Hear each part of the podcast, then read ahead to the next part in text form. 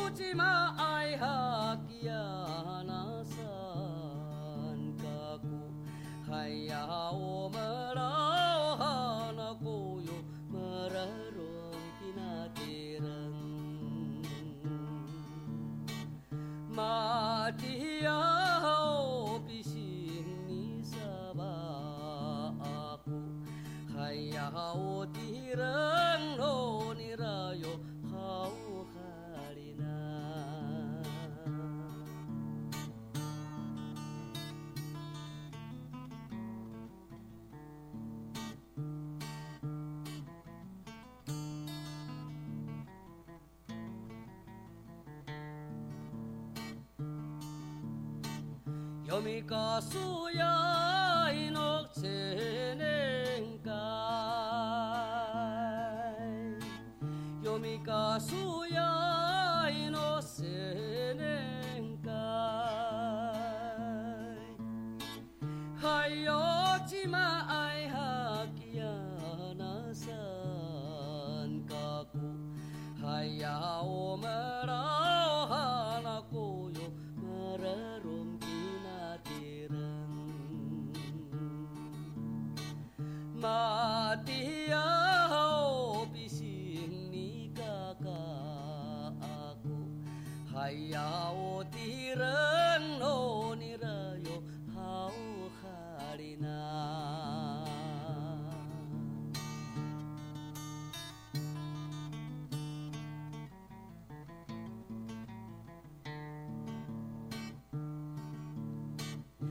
mirar.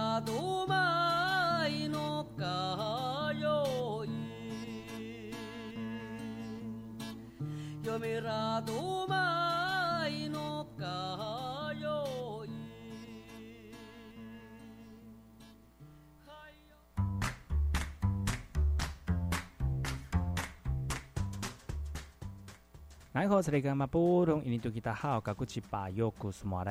我是巴尤，再次回到后山部落克部落大件事呢，由巴尤严选几则原住民的相关讯息，让大家能够快速的了解到本周的原住民相关的人事物哦。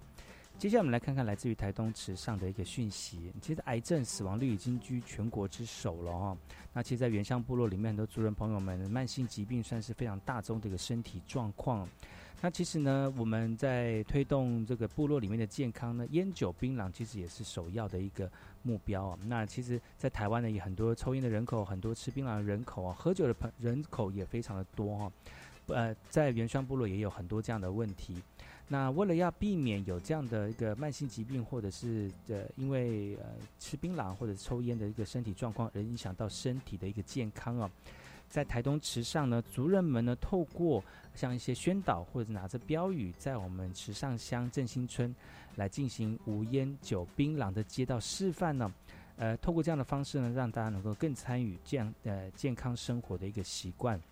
池上卫生所他表示哦，其实根据卫福部二零一六年的统计，台东县头口颈癌症罹患率哦是全国的两倍以上哦，而烟酒槟榔等等的习惯可能就是关键哦。所以提提希望透过村民的互相鼓励呢，来减少烟酒槟榔的习惯。呃，族人们也非常的支持哦。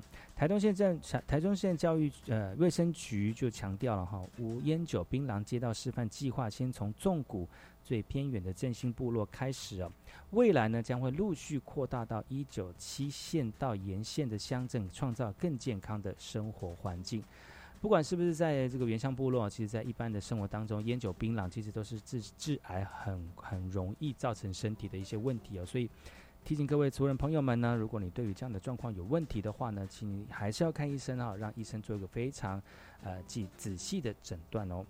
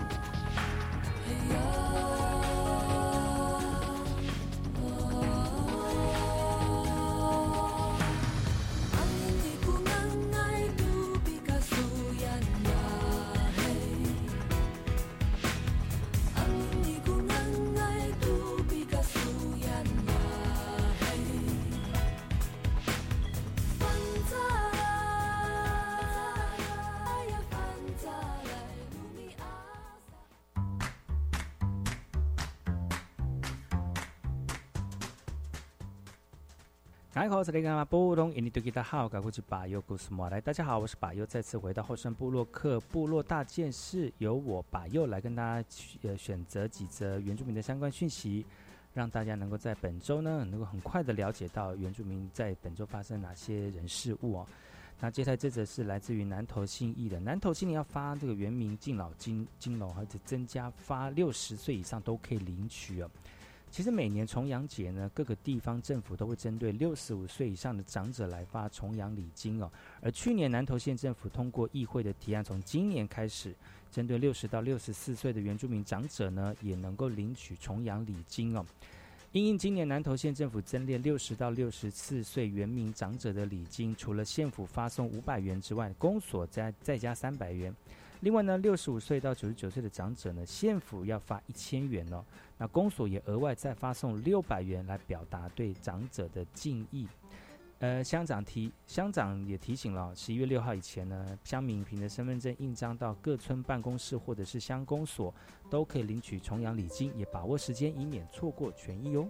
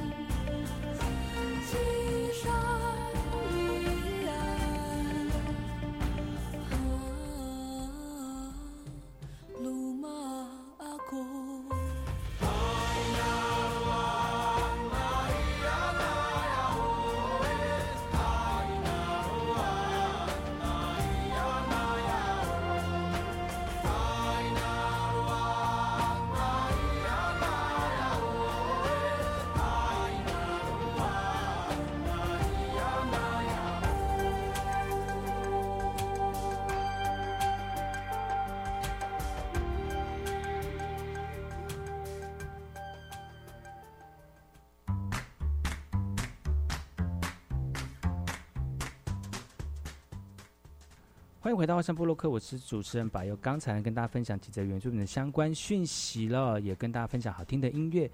接下来要跟大家聊聊哪些有关于原住民的相关有趣的事情呢？我们先休息一下，进一下广告。广告回来之后呢，再跟大家聊聊更多有趣的原住民讯息。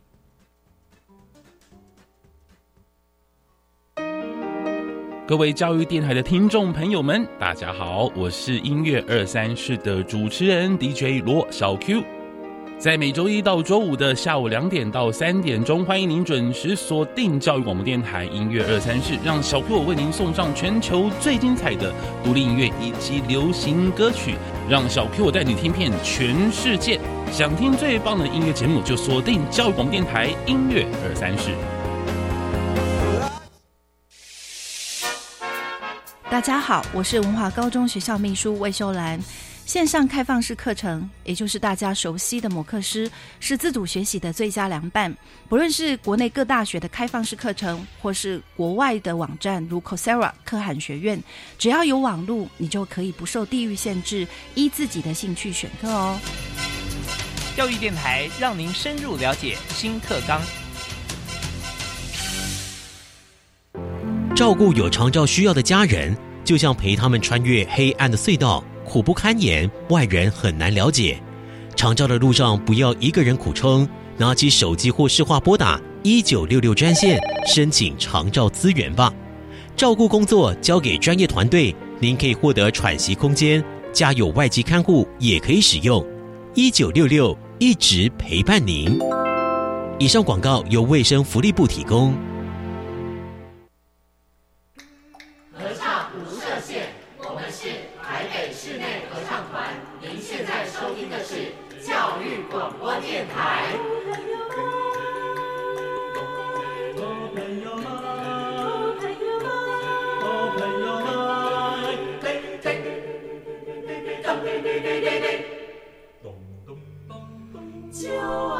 谁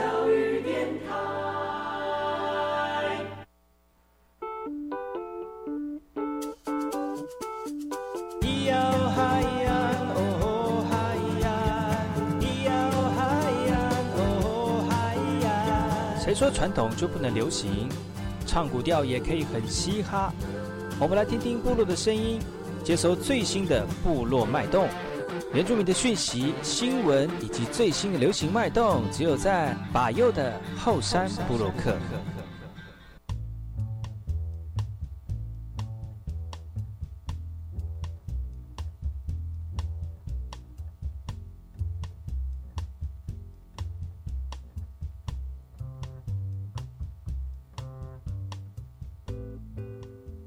大家好，我是巴佑，再次回到后山部落客部落会客室。今天部落会客室呢，邀请到一组朋友来到节目当中，来跟大家聊聊哪些有趣的事情呢？今天现场非常热闹哈，总共有三位来宾来到节目当中。首先，我们来欢迎我们今天的来宾是甘丹桌游的好朋友们，欢迎你们。嘿，大家好。大家好。是我们是不是先请我们今天的这个露露来为我们大家介绍今天我们的呃朋友有哪些？好，呃，大家好，我是呃甘丹的桌游讲师露露。那在我旁边的这位呢，是我们共同的创办人舒宇。大家好。那这位呢，是我们就是呃甘丹的店长小豪。大家好，我是小豪。是欢迎三位朋友来到节目当中。今天呃非常开心能够邀请到他们来到呃我们的节目里面。其实最主要就是最近把又发现到一件有趣的事情，这个事情就是就是我们今天的来宾哦。干单桌游的桌游哈，桌游最近好像好流行哦，因为流行的原因好像是，呃，大家又又一种一种复古那种回来去玩那种，因为数位的东西太多了，然后觉得好像摸一摸东西比较有实在的感觉，所以呢，这个桌游呢就燃起把佑的一个呃兴趣了哈。其实这也是因为最近有个朋友哈，因为他自己本身有在玩桌游，就觉得很有趣啊，所以呢就找到了花莲我们干单桌游的朋友呢。来跟大家聊聊什么是桌游哈，那是不是请呃我们的露露来跟我们聊聊，大概简单介绍一下，这桌游大概是什么样的一个游戏形式？呃，桌游的话呢，其实它是桌上游戏的简称，嗯，所以呢，它泛指就是只要你可以在桌上玩的，它都可以叫桌游。那有没有 就是地上玩就叫地游呢？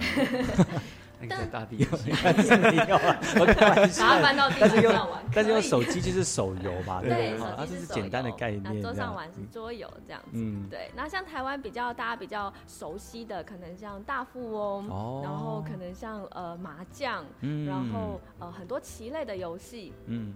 对，象棋呀、围棋呀这种，它可以麻将也是桌游。是哦，是哦。等一下，就是可以说，哎，我现在也在玩桌游，我也在玩桌游，就好听一点，就去去打麻将。应该说还可以泛指其中一种啦，这样子。对，那那呃，还有就是再更多元一些，就是可能哎，现在台湾其实其实已经越来越风行了，这大概十多年吧。对，就是比较多呃欧美的桌游，就我们现在桌上这些。对，那它的类型呢，可能又跟我们所知道的又更加多元。对，像我呃前面这边，它可能有呃有一些可能，像这边是比较是可能我会需要有一些呃，因为桌游一定要有人才可以玩嘛。那可是呢，人的数量。就可能很少，我就算两个人也有两个人到四个人可以玩的桌游，那就不会是说大家说一定要很多人才可以，就有一些可能反而你人太多就不好玩，因为它可能就会比较是有一点策略意志的类型的桌游。那多一点人呢，可以多到多少？可能可以多到八个、十二个，甚至十六个也是有的。对，所以桌游的人数其实非常的多。就是看游戏的类型，它可以很大型的，也可以两个人的。那有一个人玩的桌游吗？也有哦。哦，是这什么属那个接龙吗？就是牌子 接龙，扑克牌接龙。有真的有一款，它就是真的是否一个人玩的桌游，那它就有一点点类似，好比说密室脱逃啊，或者是我要解任务。对，那他就会一个人，你就你就可能在那边玩个两三个小时，你可以自己就花很长的时间。哦，所以适合各式各样的人。好，适合对，就是你想要多一点人，或者是你想要大家安静一点点，然后多一点思考的，或是我想要很无脑的都可以。都哇哇，那丰很丰富啊！我们现场在座有三位哈，除了我们露露之外，还有两位男士，一个是我们的这个呃露露的这个好朋友，哎，不是 露露老公哈，共同创办人苏宇，还有我们的店长小小豪哈。那我们问问苏宇好，你喜欢玩什么类型的？我喜欢玩什么类型的桌游？我们通常比较玩，可能大概时间会三十到一个小时左右的那种，有点轻度策略的游戏。其实桌游比较有趣，可能跟棋类有点不太一样的是，它里面富含了一个叫做运气的成分在里面。棋类其实是一个蛮，就是很需要靠实力，然后又又靠实力，然后输赢其实是很明显的一个东西，但是。当游戏把运气的这个东西加进去，哎，其实小朋友玩的时候也有可能会赢大人。嗯，这可能是一个就是在桌游可能会成为一个家庭里面一个很好拿来做娱乐的一件事情。因为我之前就有看过那个四岁小孩跟那个爸爸 PK，爸爸其实自信满满的，但是其实最后还是输了。会不会这样一气之下就是很生小朋友的气？会不会？也没有的，就是 会玩到这样，大人都会说这就是个游戏嘛，这是个游戏。其实其实我是觉得是培养，就是说，呃，这是一个游戏嘛。那游戏当中。专心的投入，但是游戏过后就是放放开来，就回到正常的那个状态就好了。不要就是沉溺在游戏里面，真的那个走心了也不好哦。对，真的。那小豪呢？你喜欢玩什么样的游戏？的话呢，我会比较喜欢一些就是阵营的游戏，就是阵营的游戏。阵营？就是可能大家要分两队，很多人，然后分两队，对，阵营阵营对。然后呢，就是可能会要去猜测别人是什么队伍，然后中间会有一些就是推理跟那个欺骗，嗯，欺骗，对，就是讲那么明明白白，要去猜，然后要去推测到底对方是什么队伍，然后要想办法达成自己的任务，这样。嗯嗯嗯。那那那露喜欢什么样的类型的桌游？我自己。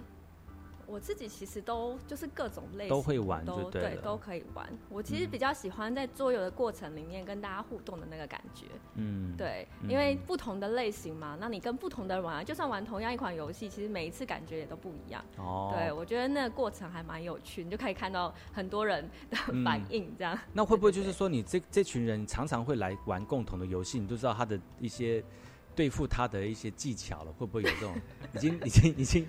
归纳出一个技巧出来了，会知道他的个性，跟就算刚开始跟我跟这个人完全不认识，可是我们可以透过游戏的过程，可以大概就是就是可以稍微推敲说，哎，这个人可能大概也许他性格比较保守一点啊，哎，你就知道他在下策略的时候，他所下的每一步的动作。那有一些可能哦，我就是要拼一下，要闯一下，哦，你就知道他就是一个比较冲、比较愿意去冒险的性格，这样，对对对对，所以是看得出来的这样。对，其实都可以从游戏的过程里面可以看到。很多，其实我认识桌游也是因为我一个朋友啊，他是在 FB 上面常常会招人来做那个桌游的这个游戏，就是你像就像打麻将一样找咖，有没有？玩游戏找咖哦。那其实我知道我们露露也有带桌游下到部落里面，就到部落里面跟我们的部落的那个小朋友啦，或者是偏乡的一些弱势的小朋友哦，一起来玩桌游。你觉得桌游对我们这样的像这种比较弱势的小朋友哦，有什么样的帮助吗？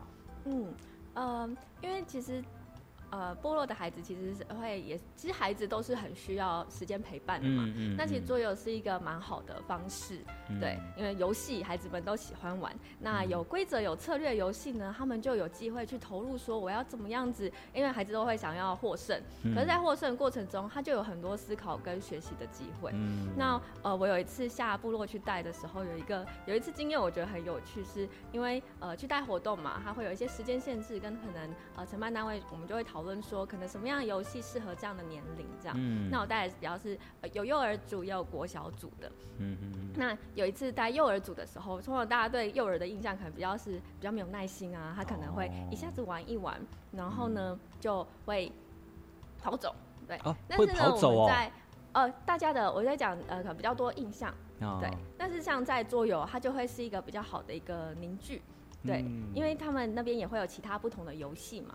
那我自己现场先观察到是这个状况，所以我原本心里也有预备，想说哦，他们可能中途可能会离开，那再回来，其实这个我都是 OK 的，对。不过在那次的过程呢，因为我让他们玩一个稍蛮需要专注力，然后去呃去运用手的小肌肉啊去做堆叠的游戏，那其实就发现有好几个孩子他们会真的是非常的专注跟投入在那个游戏里面。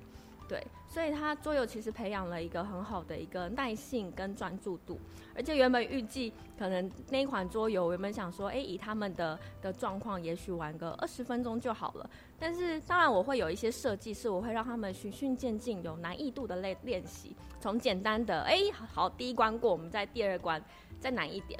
那我们那一次就玩了大概快一个小时。对，我觉得就每一次孩子的状态不一样，就我那一次就也觉得哎很好玩，就是。就是部落的孩子，他们有这样子一个高度的专专注力，那也许是大大人比较没有哎，比较没有机会可以发察觉或是想象到，其实他们也可以这么的呃有耐心。嗯，在他们想要投入的事情上的时候，哇，那其实是很听起来真的是很丰富，而且呢，桌游可以帮助我们除了陪伴小朋友来玩游戏之外呢，也可以帮助学小朋友们能够在呃，比如说在谋略啦，在运用身体啦，或者是说呃，在思考的方面有很多的。帮助哈，今天我们后山部落客后山会客室邀请到了甘丹桌游的好朋友来到节目当中来跟大家分享桌游的好处哦。我们先休息一下，听首歌曲，回来之后呢，再跟大家聊聊更多桌游有趣的事情。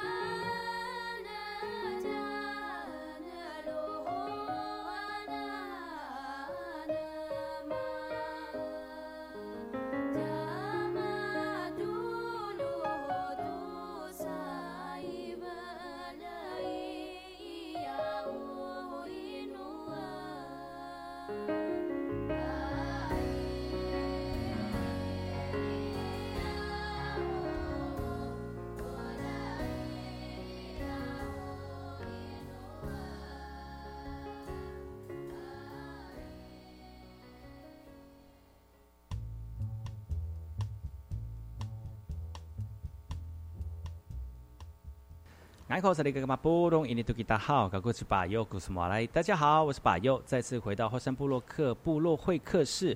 今天部落的会客室邀请到三位朋友来到节目当中，是我们甘丹桌游的好朋友们哦。首先欢迎是我们的露露讲师，Hello，大家好。啊，接下来是我们的共同创办人舒宇，嗨，大家好，我是舒宇。好，接那接下来是我们的这个店长小豪，大家好，我是小豪。是今天三位非常开心哦，呃，我真非常开心能够邀请他们来到节目当中。刚才上一段节目呢，大概聊了一下，呃，桌游的类型，还有桌游可以帮助我们的这个呃，在活动过程当中会帮助我们些什么哈？特别是我们露露前一阵子呢，有到我们部落的呃部落里面，还有偏乡哦，呃，去帮我们小朋友上了一些桌游的课程哦，也发现到桌游的的确确可以帮助我们一些小朋友在不管在陪伴啦。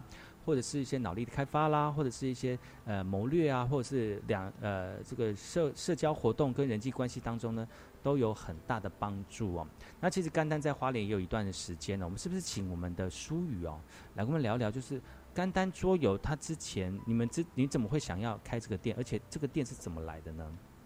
呃，其实这样的，就是我们原本是一间复合式的店，因为讲。讲白了，就在花莲要找，要想办法留持续留在这边一部分。嗯，我们想开发自己的兴趣，也希望能能在花莲留着，不太需要依靠依靠其他人，所以就弄了一间复合式的。原本干单是这样子的规划，就是一楼是贩售冰品的部分，我们把就是一刚开始的时候定位成是拿来就是让我们可以好好的活下去，就谋生计的啦。对，然后二楼的部分就是做桌游的空间。那我们自己本身还蛮喜欢玩桌游的，那也希望这个东西能，当初来的时候花莲是没有桌游店的，嗯，对，那想说也可以在花莲把这个好玩的东西分享给大家。那自己本身是玩了很久的桌游，觉得桌游其实不管是对大人他可能下班以后的娱乐，然后还有对小朋友一些的开发都是蛮好的，所以就想要弄了就弄了一间这样的店出来。不过后续。诶，也因为人手不足啊，然后有一些转型的部分，也在陆续找了其他伙伴。啊，我弟其实他也那个时候在花莲念大学，东华大学，所以又后来又在找他，也觉得花莲很好，想要留在花莲。OK，我们就一起留下来，在这边做打拼的这样。嗯嗯嗯嗯嗯。那所以店长是什么时候来帮忙的呢？呃，我是当完兵，他们刚好我当兵那一年，然后甘丹就。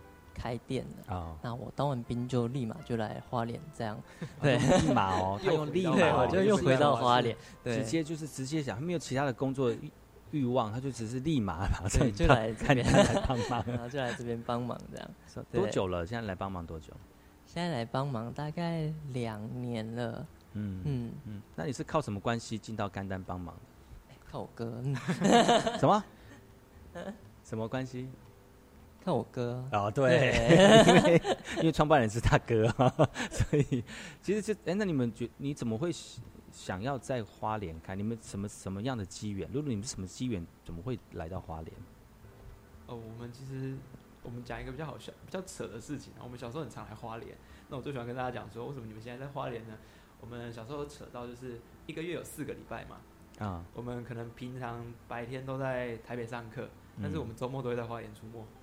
就是一个月来花莲四次，哦，也算就是花莲人就对了。应该喜欢花莲什么？喜欢花莲什么？那时候小时候来，很常来花莲露营，然后去溪边玩，跟溯溪这类、溯溪泛舟这类。那去露营，去露营是小时候就开始去露营了吗？对啊，是多小的时候？国小就开始，国小就开始露营了。那时候是应该跟大人、爸爸妈妈一起出来，或者跟家人。有比较喜欢户外活动的。叔叔，所以会到处来哦，所以就因为那个时间，就是常常来花莲，就对花莲不陌生呐。不陌生，不陌生。所以露露也是那个时候喜欢上花莲的吗？还是说，因为认识你老公，所以他来花莲就跟着也喜欢花莲？我是大学的时候，嗯，对，然后来花，哎，就是也这也是来玩。然后后来就这就是就是因为我们原本也是跟舒宇也是很好的朋友，还没结婚之前啦。哦，这个就是很表情上面是有点那个很值得玩味的。对，然后就是就对，就就真的很常来玩，对啊。然后也也有一些也有一些原因，就是就是在去想说有没有可能来生活，对，所以一开始决定来，真的也是就是想说想要来华联可以好好的生活。那我们也喜欢这里的步调啊节奏，可是也不确定到底是不是真的 OK。所以其实刚开始也没有也也并没有抱持说太多说，哎，我就是下来干嘛？就真的是很多，就现在这些发展也都是来了以后才去开创的。对，那当时会很很很担心吗？就是说来华联创业。担心吗？会不会会不会坎坎坷坷的啊？就是忐忐忐忐忑啊，在这边工作？嗯，不会。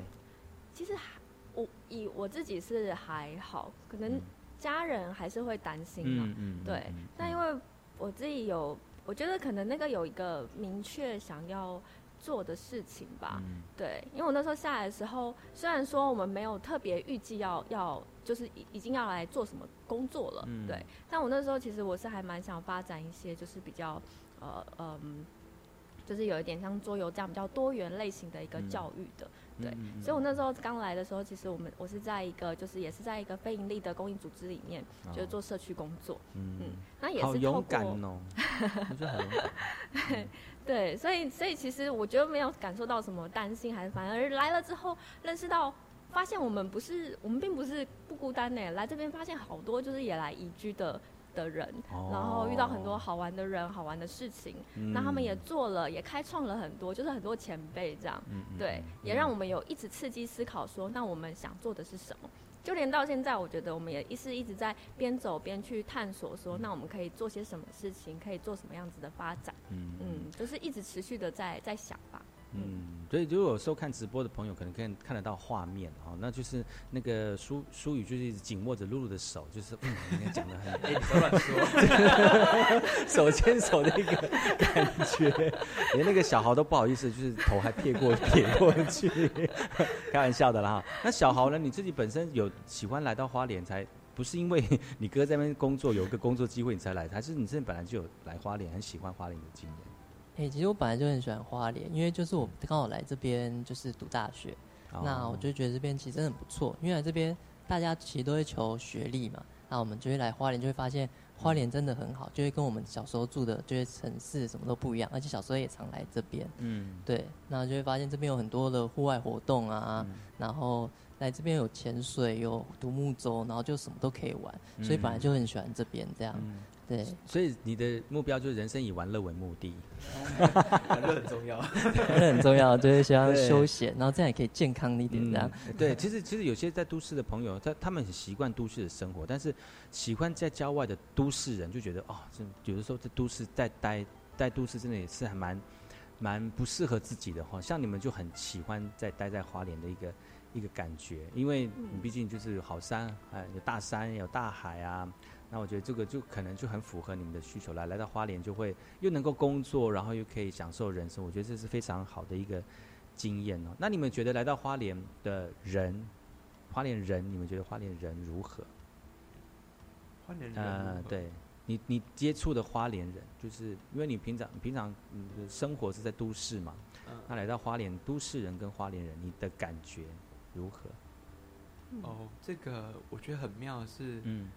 我来花莲，刚开始都不是认识花莲的，都不是认识花莲人，对，都是认识就是跟你一来花莲一起来喜欢来花莲的人这样。哎，对，有从就是台北居多，然后台中、高雄的也都有，那有些可能已经。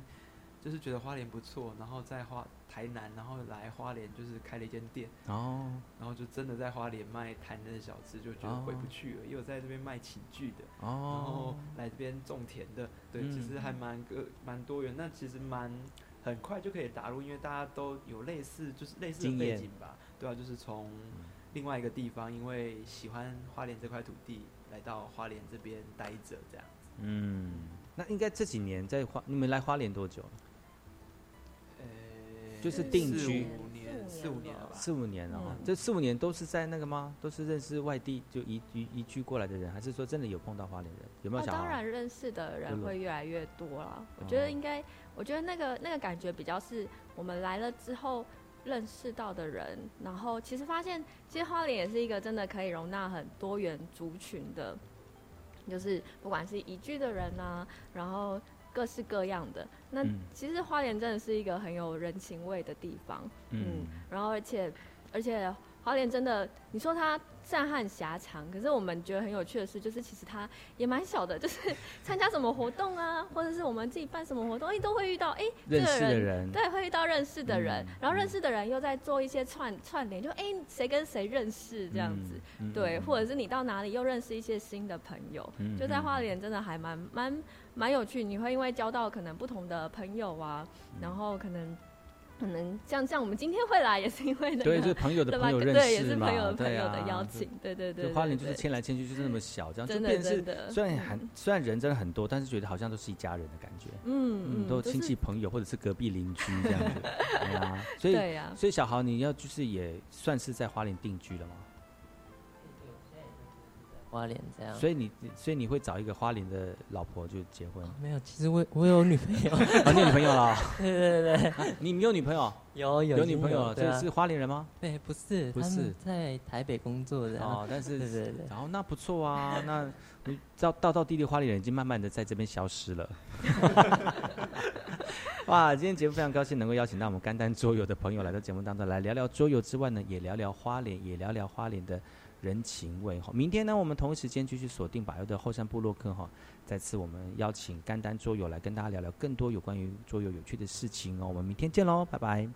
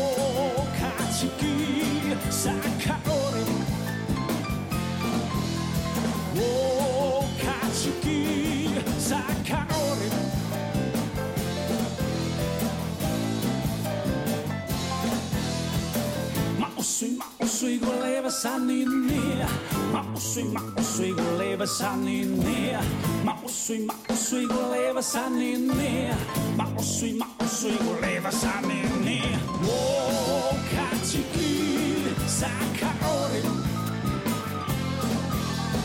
oh, wo katsiki sakaori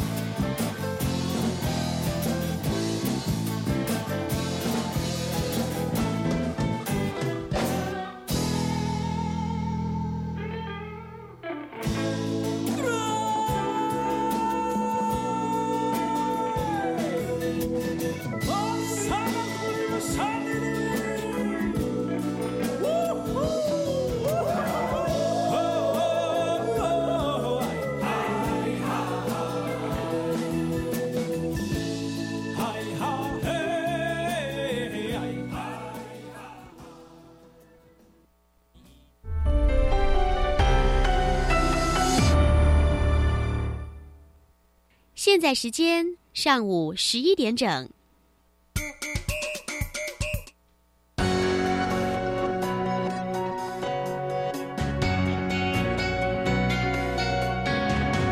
Open your mind，就爱教育电台。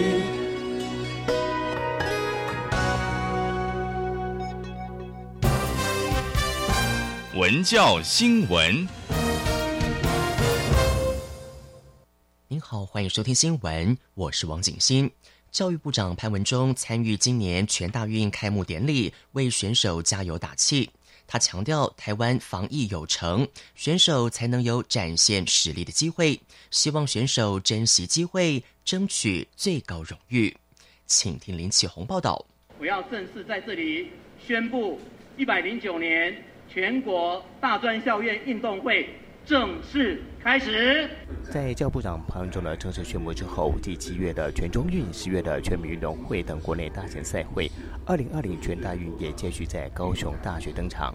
潘文忠部长表示，今年所举办的大型运动赛事都能够圆满落幕，也代表台湾的防疫有成，确信今年的全大运一定能够成功举办。我们不只是全世界啊直棒首先开打的国家，我们所有的。相关的运动赛会，包含全民运、全中运，也都陆续的展开。到今天，全国大专的运动赛会也能够在高雄盛大的举行。在这里，要特别的感谢啊，我们整个政府与人民的共同合作，让我们真的展现了运动是最好的防疫，运动也是提升免疫力最佳的方案。本届的赛事从十月三十一号到十月四号，共举办五天，共有田径、游泳、体操、桌球、羽球等十八种的竞赛。活动的主办学校高雄大学校长庄宝德表示，二零二零年不只是全大运的五十周年，同时呢也是高大创校二十周年，所以意义非凡。而学校也特别将十八种的竞赛分布在陆主区等十二个行政区，让过来县市的万名选手、民众在比赛之余也能够走访领略高雄之美。焦点接连起红，高雄的长报道。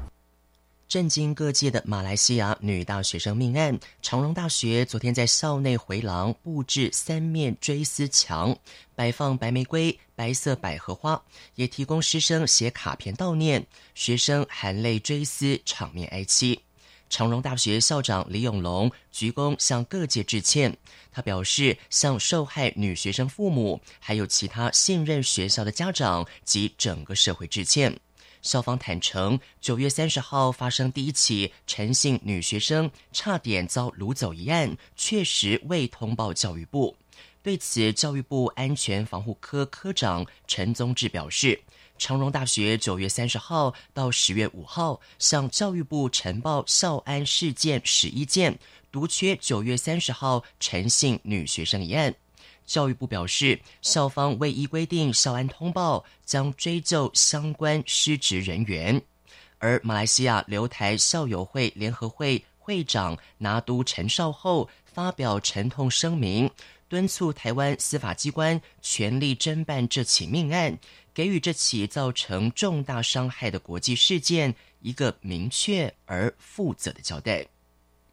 每年台北市文林国小举办生命教育宣导活动，同步办理捐发票做善事，分享弱势族群辛苦的生活样态，了解帮助他人的责任，继而付诸行动，让社会更好。文化部促进台湾漫画产值量能，分配台湾原生文化内容，发布漫画创作及出版行销奖励要点。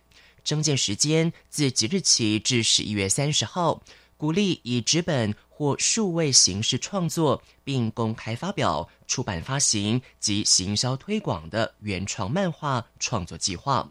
新版的漫画辅导金将资源挹注创作端，期待提升台湾漫画与图文创作能量。而个人最高奖励金新台币六十万元，团体最高奖励金新台币三百万元，一律采网络申请。详情请上文化部奖补助资讯网查询。谢谢收听。本时段为重播节目。欢迎收听。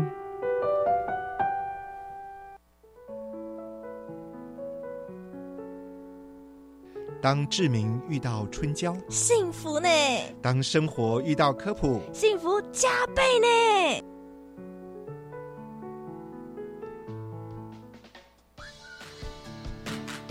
生活中的科普无所不在，原来科普在你身边。生活中的科普真 easy，科普好生活一点就通。想要汲取科普新知，享受生活乐趣，请跟着科普搜查线，搜查生活乐趣，科普无设限。科普搜查线，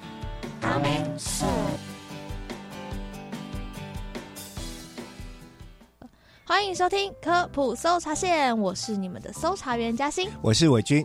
哎，伟军哥，你看我刚刚吃的这面包上面那个成分也太多了吧，我都看不懂。这个会让你害怕吗？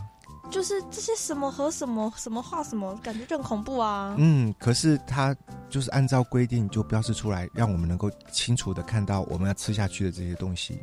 可是除了我手上这个面包，我们又收到投诉嘞。啊，是吗？对啊，就是有人说啊，现在不是说那个食品要标示清楚吗？嗯。然后呢，大家就真的很乖的标示清楚，因为不要被罚钱嘛。然后吃着吃着就看到了那些标示。对，然后看着看着就觉得自己吃下去了，这不知道是什么东西，好像自己进了人体实验室。所以就出现一个问题：这些合成的东西看起来是合成的东西，化学合成的东西，到底行不行啊？其实我们在高中的那个实验课就有制造过香料啊，就是你什么加什么，然后就会有什么的香味嘛。嗯。那时候就觉得哇，其实化学合成很厉害啊！这样的话就不用一直去，比如说我要柑橘香味的东西，我还要去把一堆橘子拿来，然后把它萃取出来，很麻烦呢。哎，萃取出来不见得好用啊，对不对？对，而且也不见得纯，也不见得纯。可是就回到家之后，他大人就会说啊，你安内北塞。而且自从有食安事件之后，大家对于化学合成的东西，好像都觉得它是一个。一个很罪恶的物质，就听到化学合成，就长辈们都会说啊，你这个不要吃啊，那个化学合成的不好，这样。连广告都有天然的雄厚，对。然后，诶，恨化学的什么什么什么。嗯，所以其实我觉得好像是不是真的不太好啊？难怪我们今天你看投诉又来了。对啊，所以看起来我们是好像要针对化学物质或化学合成的物质，我们来，来请专家来跟我们。好好的协助我们一起搜查一下哦，但在找专业顾问团之前，嗯，我们今天呢，除了这张投书，除了我吃的面包，哎呀，我们宝威一家又搞事情了啊！他们也有这个问题啊！你看，又是小宝小威在捣乱啊！妈妈要出来好好管教管教。哇，这家人